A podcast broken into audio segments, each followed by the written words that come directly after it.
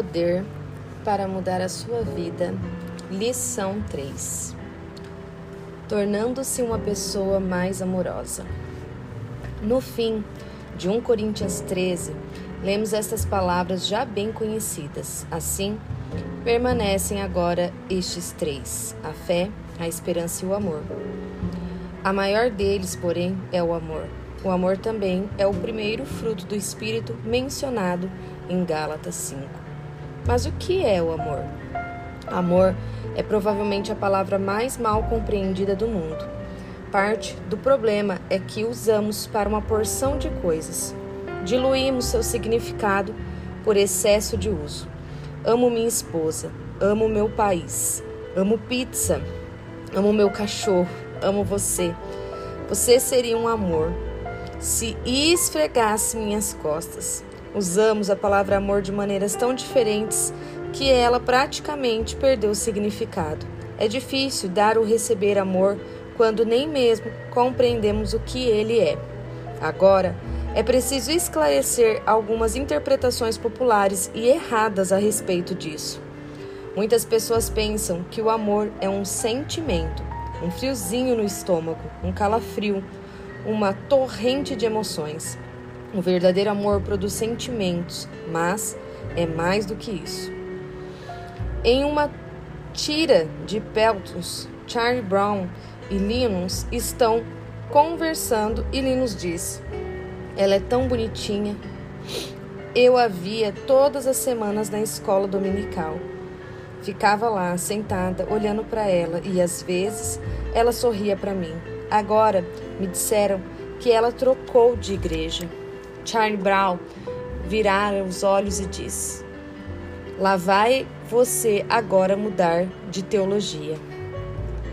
Com frequência, nos deixamos levar por novos sentimentos e fazemos coisas que normalmente não faríamos. Como disse, o amor produz sentimentos que podem ser até muito fortes, mas ele é mais do que isso. Outro erro é achar que o amor é incontrolável. Você já disse alguma vez, estou amando, como se tivesse dado um passo em falso? Presumimos que o amor não pode ser controlado. Não tenho culpa que estou amando. Não posso fazer nada. Estou amando, ou o oposto. Não tenho culpa, simplesmente não amo mais. Falamos como se o amor fosse incontrolável, mas a Bíblia diz que o amor é controlável. Na realidade, Jesus ordenou que, no, que nos ama, amássemos uns aos outros. Suas palavras indicam que temos controle sobre quem amamos ou não. O amor se resume em duas coisas. Primeiro, é uma questão de escolha. A Bíblia diz, acima de tudo, porém, revistam-se do amor, que é o elo perfeito. Colossenses 3,14. Observe essas duas palavrinhas, revistam-se. O amor é algo que podemos escolher. Se fosse um sentimento, não teríamos controle sobre ele. No entanto, temos controle sobre uma escolha, e o amor é uma escolha. Ele é controlável. A Bíblia também diz que o amor é uma questão de conduta. O amor é algo que fazemos, uma ação, e não um sentimento. O apóstolo João expressou da seguinte maneira: Não amemos de palavra nem de boca, mas em ação e em verdade. 1 João 3,18. Com desas, desan, demasiado frequência, amamos com palavras ou com a boca, e não com atos.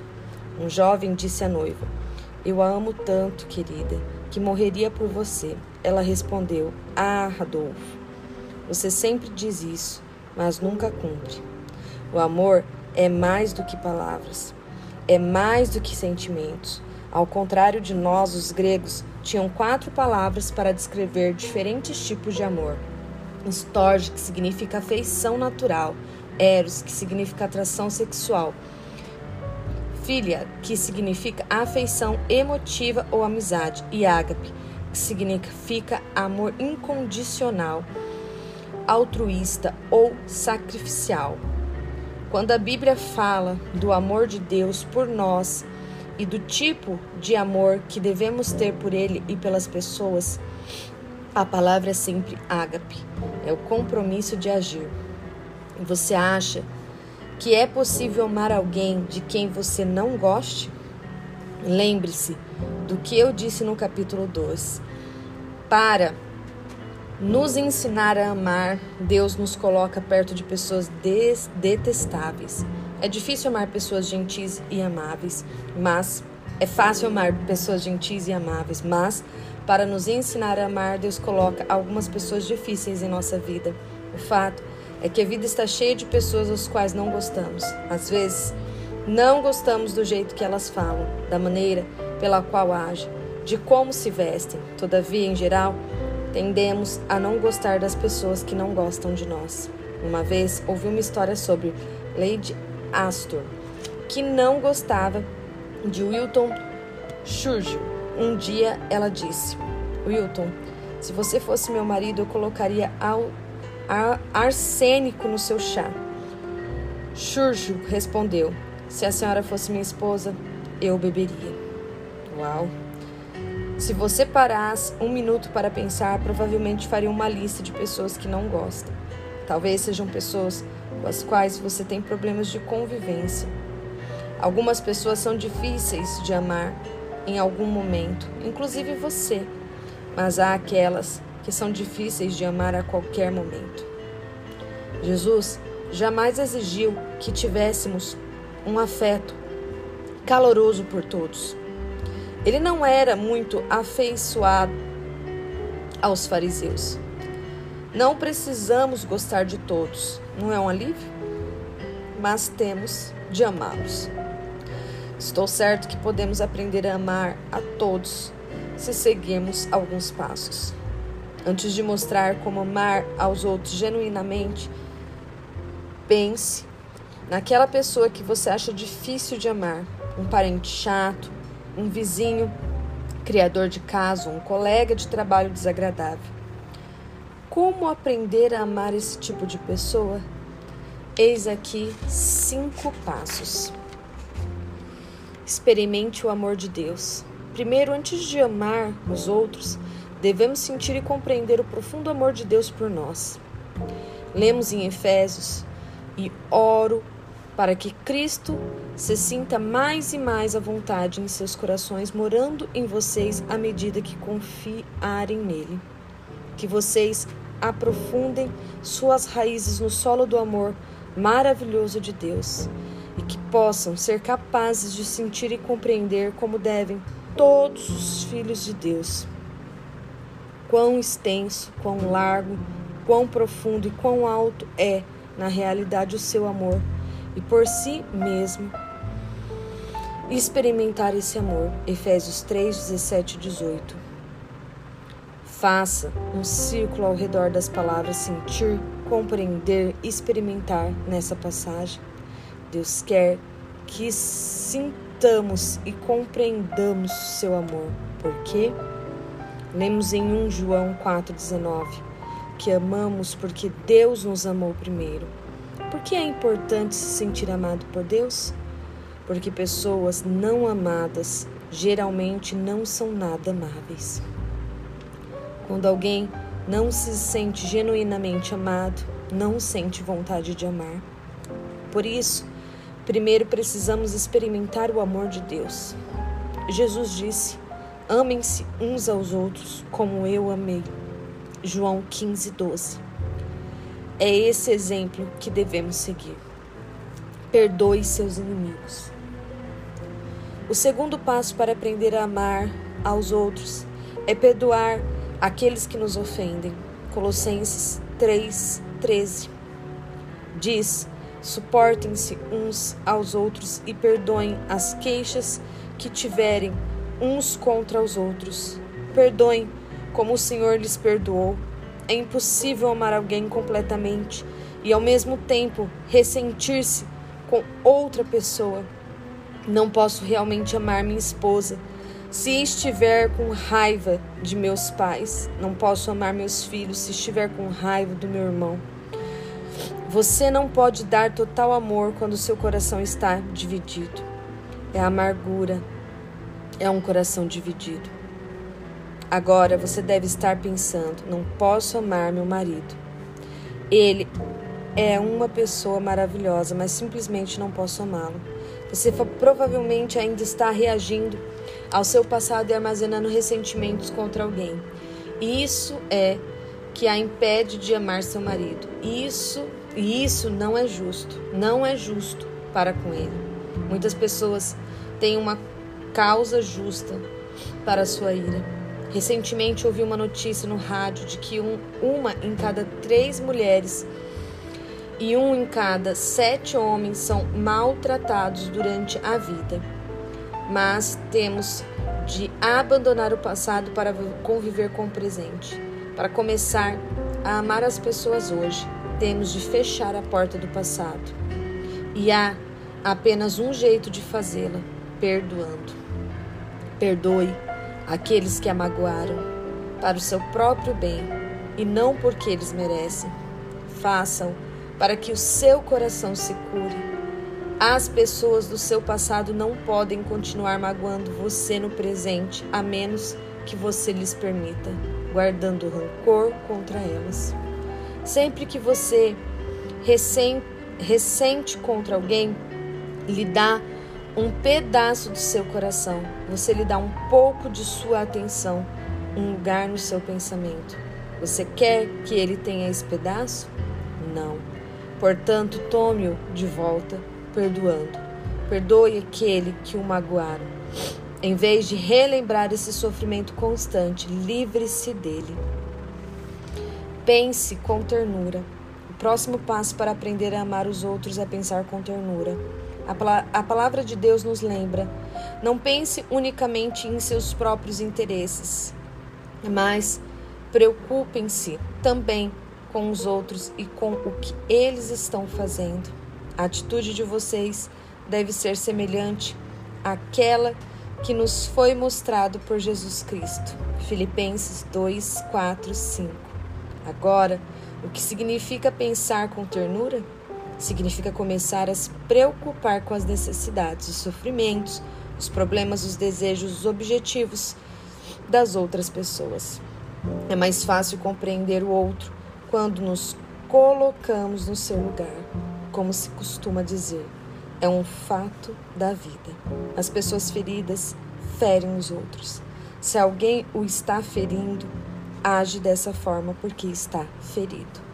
Pessoas feridas ferem os outros. O que precisamos fazer é olhar além de suas falhas e ver suas necessidades. Assim, aprendemos, aprenderemos a amar. Você já percebeu que as pessoas mais detestáveis e menos amáveis são as que precisam mais de amor? As pessoas que você preferiria ignorar são exatamente as que precisam desesperadamente de grandes doses de amor? Todos precisam de amor. Quando a pessoa não consegue receber amor, luta para ganhar atenção quando não consegue ganhar atenção de forma positiva, tenta atrair atenção de forma negativa. Inconscientemente está dizendo: serei notada de um jeito ou de outro. No capítulo 2, dissemos que os pensamentos determinam emoções. Não podemos mudar nossos sentimentos, mas podemos entrar pela porta dos fundos e mudar os pensamentos. Quando mudamos a maneira de pensar sobre determinada pessoa, gradualmente mudamos o que sentimos por ela. E se, em vez de pensarmos em suas falhas, começarmos a pensar em suas necessidades, mudaremos nossos sentimentos. Experimente e verá. Haja em amor. Quarto passo para aprender a amar os, as os outros é agir com amor.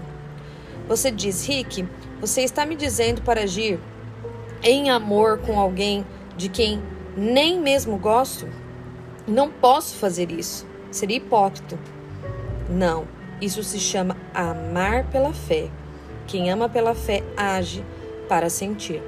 É uma questão importante.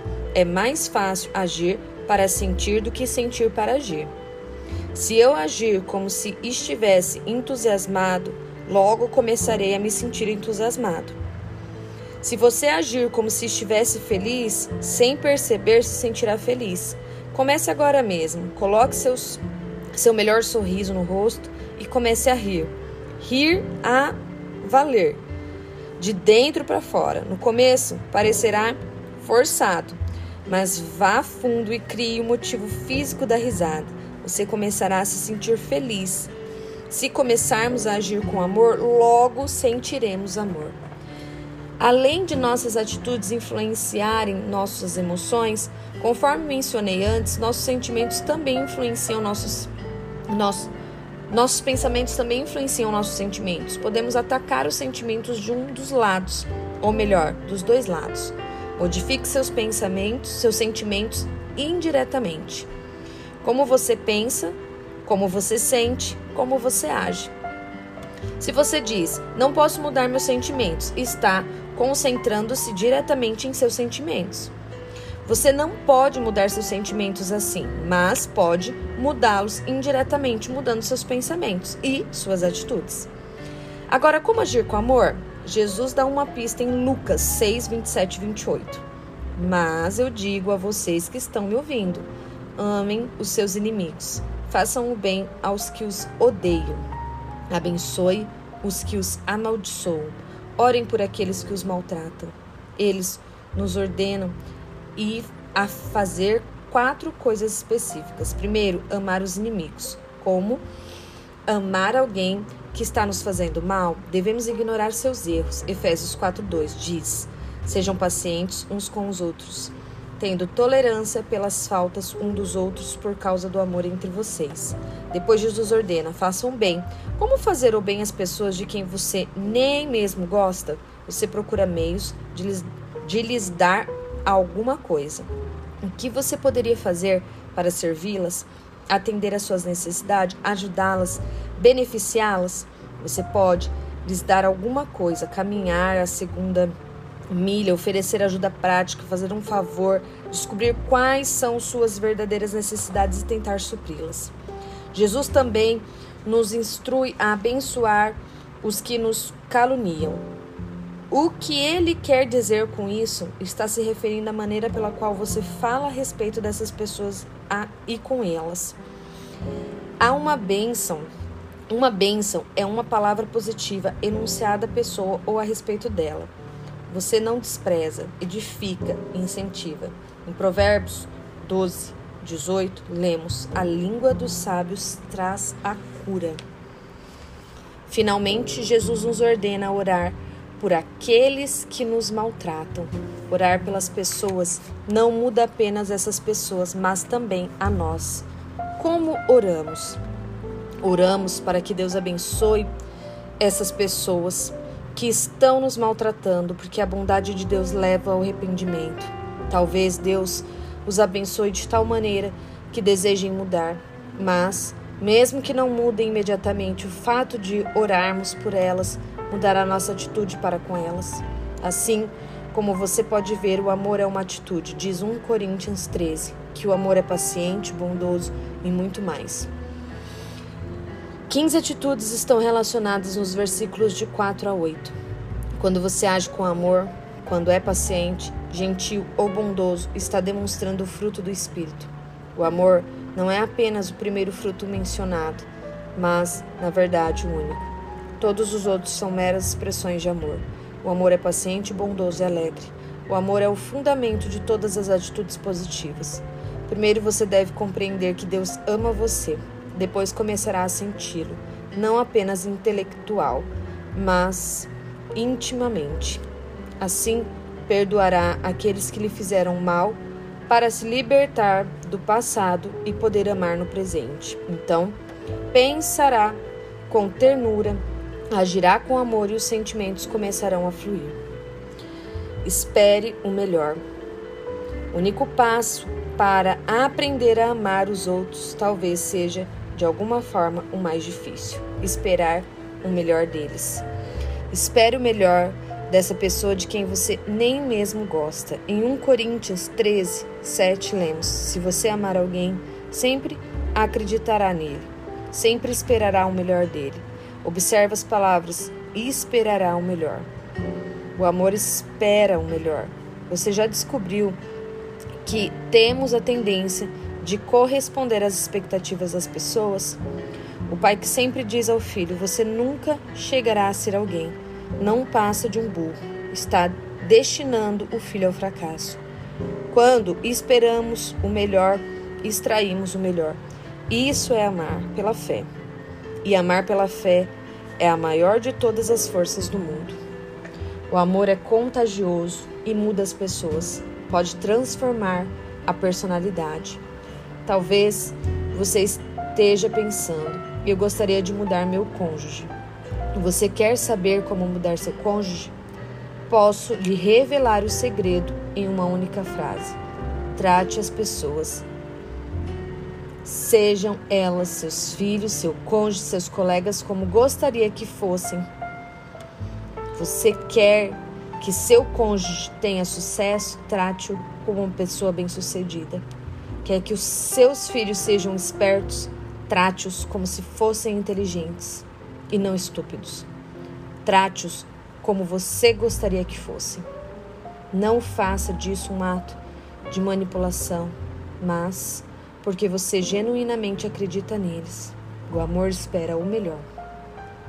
Agora você deve estar pensando: bem, estou atolado num casamento que está morto ou agonizante. Não existe mais nenhuma centelha de vida. Já houve amor, mas não existe mais. Já houve sentimento, mas não existe mais. Talvez você tenha ouvido aquela dolorosa declaração: Não amo mais você. O que fazer neste caso? Acabar com o casamento? Não. Peça a Deus que ressuscite aquele sentimento de amor. Experimente o poder divino da ressurreição.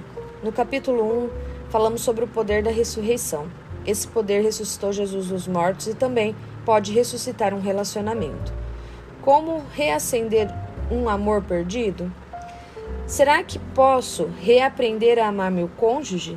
Será que ainda posso ter aquele sentimento que eu tinha quando estávamos namorando?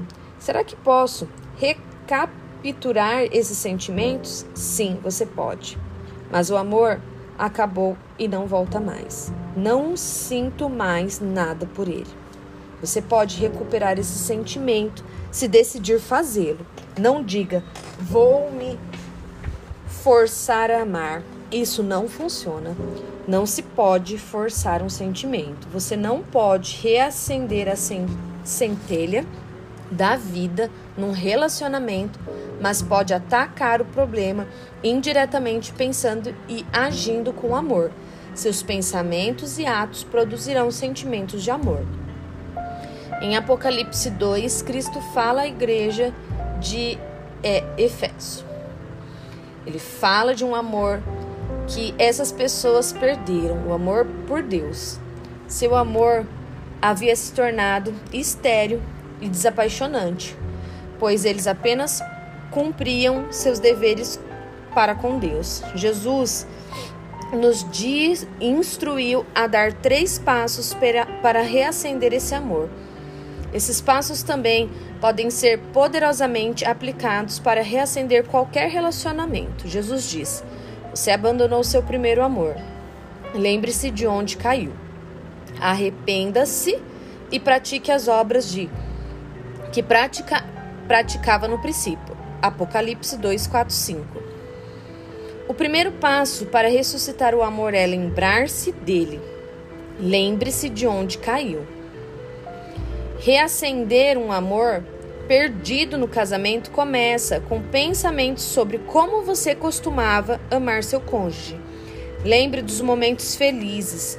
Lembre-se uh, das qualidades que então conquistaram o seu coração.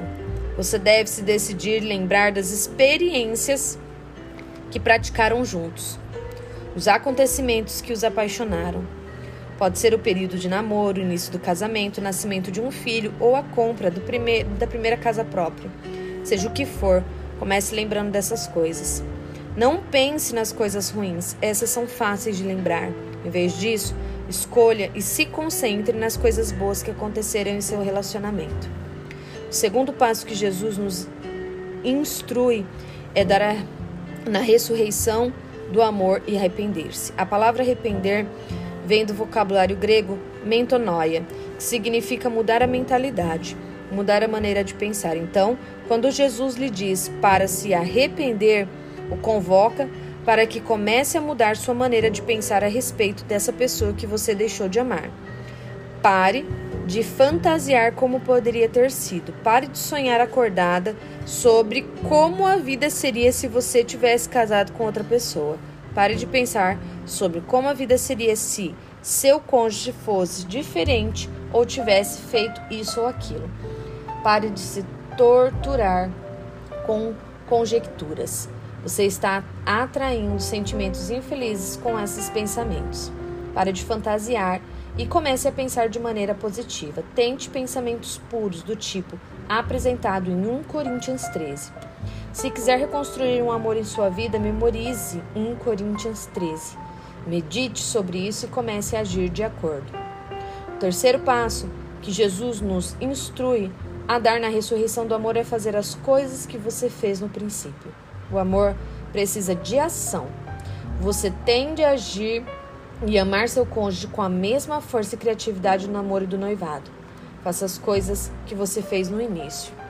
Talvez vocês não tenham uma noite romântica há meses ou mesmo anos. Talvez não encontrem tempo de ficar juntos há meses. Reserve um tempo para saírem juntos e fazerem tudo o que faziam no princípio, como comprar flores, vestir uma roupa especial, Deixe a cri criatividade fluir novamente. Pare de achar que o jardim do vizinho é mais bonito. A verdade é que o jardim não é mais bonito do lado de lá da cerca nem do lado de cá. O jardim é mais bonito onde você rega. Se parar de gastar energia se queixando e fantasiando, investi-la para melhorar seu relacionamento, terá um grande casamento. Você recuperará os sentimentos perdidos, por mais tempo que tenha se passado desde então. O amor funciona se você trabalhar nele. Se você se identifica com o problema de tentar ressuscitar um amor agonizante, permita-se desafiá-lo a fazer duas coisas. Primeiro, entregar-se totalmente a Jesus Cristo. Francamente, não tenha muitas esperanças nos casamentos que não se fundamentam no compromisso com Jesus Cristo. Todas as pressões da cultura moderna operam contra o casamento. As estatísticas do divórcio são uma prova. O fato é que o amor humano não é suficiente, suficientemente forte para enfrentar as tempestades da vida. Ele se desgasta. Mas o ágape, o amor divino, nunca se esgota. A raiz do seu problema é espiritual, não é um problema emocional ou relacional. Seu relacionamento com Deus afeta o relacionamento com seu cônjuge e com todas as pessoas. Enquanto você não se acertar com Deus, não se acertará com ninguém. Os planos vertical e horizontal têm de estar equilibrados. Um afeta o outro. Se primeiro você corrigir o relacionamento vertical com Deus, o horizontal com as pessoas ficará mais fácil. O Espírito Santo pode enchê-lo com novas reservas de amor de uma forma que você jamais imaginou ser possível. Você precisa do amor de Deus, do poder de Deus. Por isso, entregue sua vida totalmente sem reservas a Jesus Cristo. A segunda coisa que você deve fazer para reacender seu casamento é entregar, entregar-se totalmente e sem reservas ao seu cônjuge, apesar de suas falhas e imperfeições. Não caia na síndrome do eu o amaria se. Eu amaria se você prestasse mais atenção em mim. Eu amaria se você fizesse isto ou aquilo por mim. Isso é amor condicional. O amor de Deus é o tipo de amor que diz: Eu o amo e ponto final. Eu o amo incondicionalmente. Na realidade, o amor de Deus diz: Eu amo apesar de ele diz: Eu amo apesar do fato de você ser imperfeito. Eu amo apesar do fato de você ser, ter problemas. Eu amo. Esse é o amor ágape. O tipo de amor que faz diferença. Por isso, ore por uma ressurreição. E decida fazer o que Jesus diz. Lembre-se, arrependa-se e haja. Você ficará surpreso ao ver a rapidez com que seus sentimentos retornarão.